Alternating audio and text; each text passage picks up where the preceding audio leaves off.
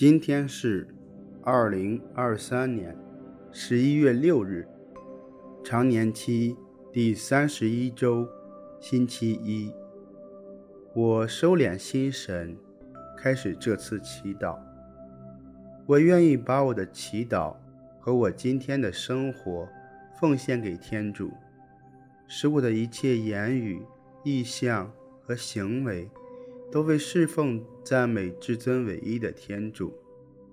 我们一起请圣号，因父及子及圣神之名，阿门。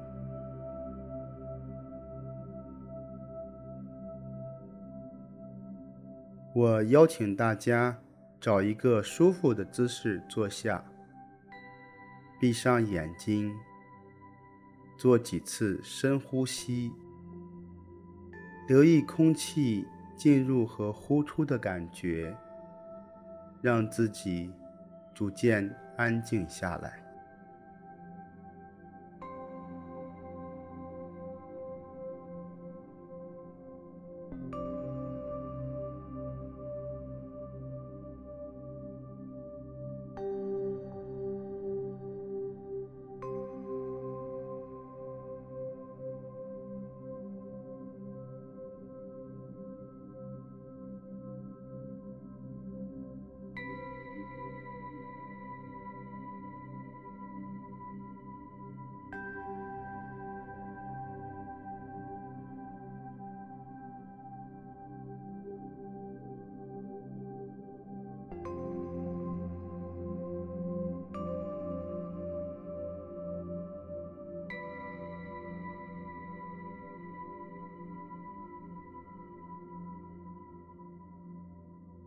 在安静中聆听天主的圣言。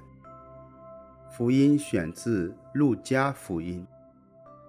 那时候，耶稣对请他的人，法利赛的一个领袖说：“你设午宴或晚宴的时候，不要请你的朋友、弟兄、亲戚或富有的邻人，免得他们也要回请而报答你。”你设宴的时候，要请贫穷的、残废、瘸腿的、瞎眼的人，这样你就有福了，因为他们无力报答你。但到一人复活的时候，你必定得到报答。